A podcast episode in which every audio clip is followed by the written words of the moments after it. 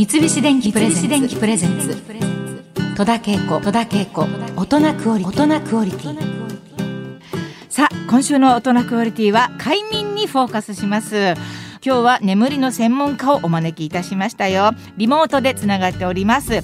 東京足立病院の院長で日本大学医学部の客員教授でもいらっしゃる内山誠先生です。どうも初めまして。はじめまして。よろしくお願いいたしますよろしくお願いします。先生あのそもそもあの人はどうして眠くなるんでしょうか？絶対みんな眠くはなりますよねはいはい。はいこれは三つあるんですね。はい一番はやっぱりあの僕たち思いつくのは、はい、起きていて脳を働かせていて疲れると、そうすると眠くなるんですね。うんうん、脳が疲れをうん。そうですね。はい。疲れから回復するために眠くなるんです。はい。休ませるため。はい。でもう一つははい。体内時計の働きで、これ体内時計っていうと難しくなっちゃうんですが、よく夜行性とか中高性っていう言葉を聞きますよね。はい。猫とかは夜行性だったりするし、はい。はい。あともう一つは中高性の動物って人間典型的ですうね。んうん。馬。はい。あと鳥は多くは中高性なんですね。鳥目っていうでしょ。はいはい暗いと見えなかったりすると。うんうんうんでそういうことで、えー24時間の中でやっぱりあの動物によって昼間起きてた方がうまく生活できる動物と、うん夜起きてた方がうまく生活できる動物があってうんで僕たちは、えー昼間起きていて夜休むようにできてるんですね体が。はいうんだからこれがずれるとうん時差ボケになっちゃうんです。はいこういう意味で体内時計で、うん。えーそうプログラムされてるということでしょうかね。うん。もうそういう風になってるんですね。そうですね。はい。あと3つ目は、はい。疲れてる時休めばいいんですけれどもええ。例えば夜地震がぐらってきた時目ちゃんと覚めますよね。はい。うんでちょっとそういう危ないことが起きた時には、はい。やっぱり頭が冴えちゃいますね。はい。あります。これって実はうん。危ないような環境にある時は寝ちゃいけないんですね。うん。洪水が起こってるとか、うん。あと地震が来るかもしれないっていう時、うんうとうとって眠っちゃったりとかぐっすり眠っちゃったらこれまずいので、はい。そういう意味でうん。危険じゃない時には眠たくなりやすいと。うんうんうんでちょっと危険な時には眠気が覚めてしまう。うんそんなことがあるんですね。もうそういうふうにちゃんと仕組まれてるんですね。はい。うんあのあと寝ている時にまあ夢を見るっていう方も多いと思うんですけれども、まあ、私はちょっとあまり見ない方なんですけれどもなぜ夢を見るのかそのメカニズムっていうのは研究されてるんでしょうか？そうですねう。んちょうど僕たちは一晩のだいたい20%から25%くらいは夢見てるんですね。おーそうなんですか。うん、それでおそらく夢を見てるんだけれども朝起きると全部忘れちゃうっていう人が一番健康な人だと思います。あ そうなんじゃあ私健康な方ですねじゃあ一番健康な方だ。そうですか。へえ覚えてる人はじゃあちょっと体調覚えてる人が朝ちょっと体調が悪かったりしてはああの布団から出るときちょっとねぐずぐずっとしてると、うん夢自体は、うんえー、全て忘れるようにできてるんですね。はあ頭の中に入ってる記憶をこうつなぎ合わせて夢を作るんですけどもはいその作った夢は覚えてないようになってるんですね。はい。だからうん。パッと起きるとうん。そのまま忘れちゃうんですが、ええ。朝まどろんでたりとか、うん。ちょっと体調悪いなと思ってうん。ぐずぐずしてる時間があるとその時に定着しちゃうんですね。はあ。起きてるのと起きてないのの中間で。だからスパッと起きれてる人たちみんな忘れてますね。そうなんですか。スパッと起きれてるのかどうかちょっと怪しいけれども覚えてないんですよね。じゃあいいじゃないですか。いいっていうことで。はいありがとうございます、さあ眠りのメカニズムが分かったところで後半は内山先生から快眠アドバイスを伺いたいと思います。先生あの快眠ってまああの言いますけれどもあのこれは熟睡できてでまあなおかつ疲れが取れるような眠りのことを言うんでしょうか？快眠。ねここれが一番難しいんですよ。はい。毎日熟睡したっていうのを感じながら生活してる人っていないはずです。う んやっぱり、うん。あのこれ睡眠って体の機能なのではい、あの疲れた日にはうん。あの次の日熟睡するし、ええそうでもない日は普通で、はい。で例えばう運動不足だったりとか、うん。すごい日中天気が悪くて家にずっといたりするとちょっと睡眠浅かったりするなっていう、うん。こういう昼間のことをはい。考えて、どこかでこれ調節してるんですね。だからいつも一定で、あのー、てきめんに熟睡してっていうのはこれねよほど睡眠不足でうん。足りてないので、うん。あの熟睡してるだけっていうことなんで。比較的あの快眠っていう言葉は非常にね、うん。あの気にしない睡眠のことを気にしないでいられる、うん。あるいはあの心地よくはい。眠った感じがするという感じでいいと思うんですけど、うん。熟睡にはあんまりこだわらなくていいかなという。うん。そうですね。はい。快眠をこの快眠というのを導くためにいろんな方法があると思うんですけれども、はい、その本当によく聞くのはなるべくその夕飯を早めに食べなさいとかはい寝る前にあまり食べるなとか、なんかしちゃいけないことをいっぱいはこう聞いてるんですけれども実際それははい。そ,、そうなん本当ですか、今お話しいただいた、あの夜食を食べないっていうのは実はうん。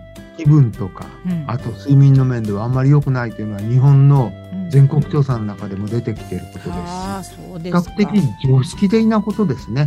うん。だから寝る直前にはものすごい熱いお風呂に入らないとか、あ寝る直前にたくさん食べないとか、はい。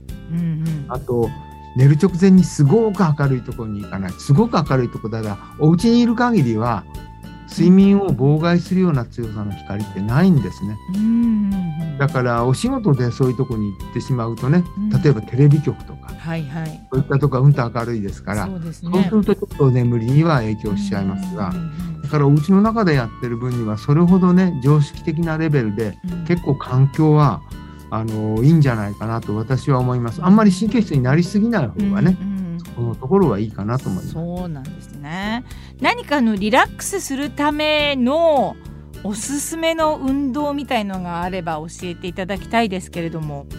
これは激しい運動じゃなくてね、はい。あの寝る前にちょっとストレッチをしてみるとか、はいあ、ともう一個は深呼吸みたいなものでね、うんあの緊張してる時ってなんとなく息止めてたりしがちですね。はあですからこう息をスーッと吸ってうんゆっくり吐いてみる。うんそれってもうベッドに入ってからしてもそうですね。いいんですか？できますねこれは。うんあとは緊張してる時っていうのは筋肉が緊張してるかどうかもわかんないんですね。はあだから体にぐーっと力を入れてみて、これが緊張してる状態。うんあと全体に力を入れてみて、これがだらっとした状態っていうのを自分で確認してみるっていうのも、そのはい今の状態を確かめるのにいいかと思いまあー状態を今の状態を知るのにねなんかこうね。やってみるっていうね。そうですか。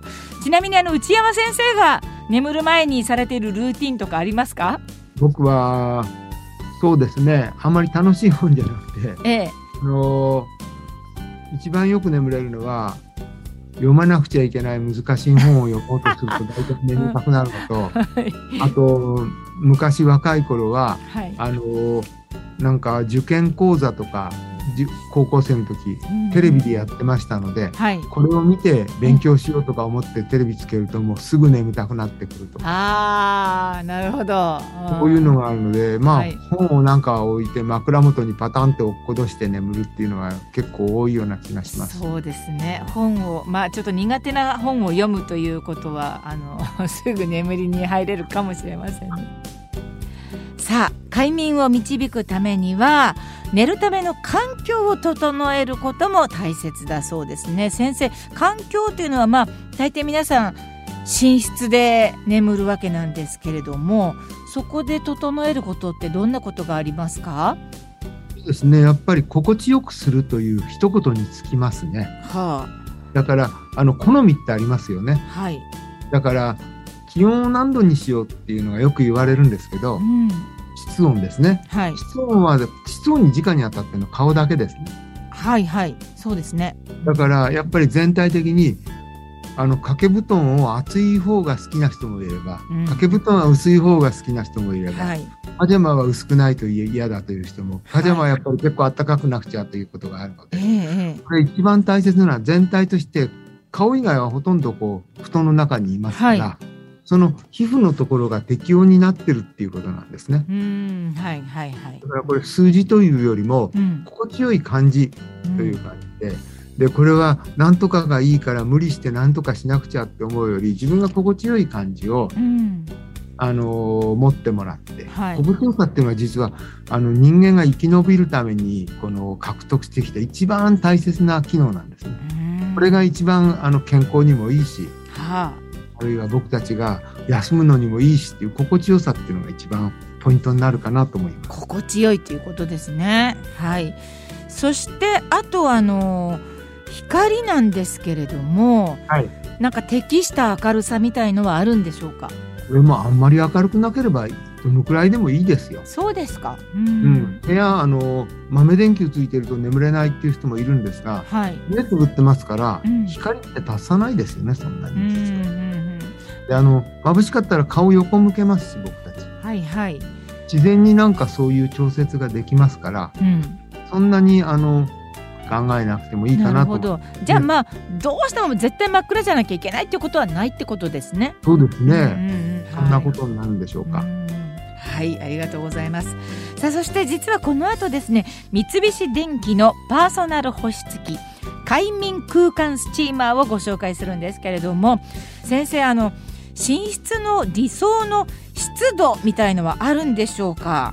これもやはりあの心地よさが基本になると思います。うんうんうんうん。それでねはい。あの温度とかよく言われるんですけど、はい。湿度って盲点になりやすいですよね。そうですね。やっぱりあのうん。あんまり乾いていると喉がやられちゃいますし、はい。あと眠っている時に顔出てますからう、んうん。あんまりかあの乾燥しているとカサカサになってしまうし、うんうんそういった意味であの湿度というののコントロールは実はすごい大切なのと、はい。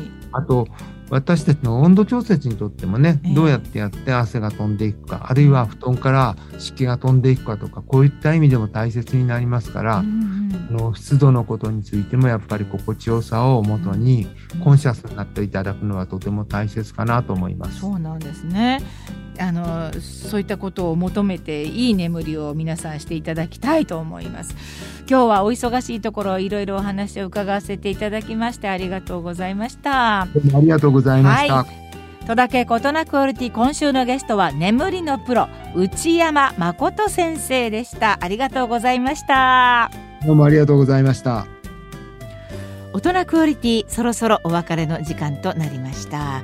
皆さん今日アドバイスを受けてですねあの十分な睡眠をとっていただきたいと思いますけれども私はねあの本当におかげさまで 最近はあの何の苦労もなく眠れるようになりましてね。何でしょう。あ以前にねアドバイスしていただいたことにパジャマを着るっていうのがあってすっごくパジャマをちゃんと着てるんです。そのせいかもしれないけどそんなことそれだけじゃないな。でもすごく私はあのおかげさまであの知らない間にふっと寝てるんですよね。本当に幸せでございます。さてここで三菱電機からプレゼントのお知らせです。先ほど内山先生からも寝室には快適な湿度も大切だというお話ありましたけれども三菱電機から新発売のパーソナル保湿器快眠空間スチーマー SHGSX8 を抽選でお一人にプレゼントいたします。私もですねあのこの商品のあの前のバージョンを使っているんですけれども、まあ、それもあって手伝って快眠なのかもしれませんが寝ている時にですねこれ顔の周辺ここがねポイントです。顔の周辺にスチームを届けて保湿し快眠をアシストしてくれます。私の目の前に今スタジオにもあるんですけれどもさっきからずっとあるんですが実に音もね静かなんです。だからもうスーッとあの眠っていけるなっていう感じがしますね。あの顔周りは本当に特に女性は大事ですからね。この周辺にスチームが当たるっていうのがこれが素敵なところなんですよね。あの通常の加湿器ですと部屋全体を加湿して結露の心配がありますけれども三菱電機独自技術で水平方向に低温のスチームが届くのでこう部屋全体ではなくピンポイントに顔の周辺を保湿できます。しかもおよそ50センチから75センチ先まで届けられるので顔周辺の潤いを一晩中キープできるのも優れものです。さあ番組では Twitter、Facebook もあります。ツイッターはハッシュタグお得りをつけてつぶやいてください。それではまたこの時間のお相手は戸田恵子でした。三菱電機プレゼンツ戸田恵子大人クオリティ。